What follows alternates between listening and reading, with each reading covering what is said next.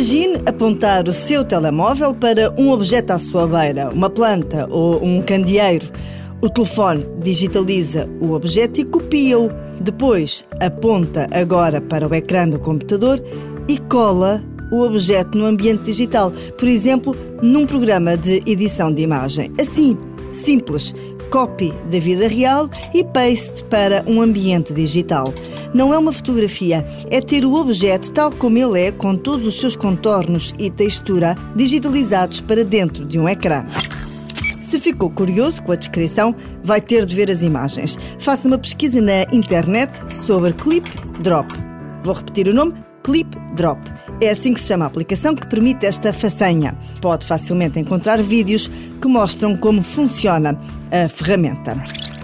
A aplicação é compatível com Windows, iOS e Android a má notícia é que é paga e não é sequer muito barata, 68 euros por ano ou 8 euros e meio por mês. Se quiser apenas brincar com esta ferramenta, há uma versão gratuita que permite fazer copy-paste de 5 objetos.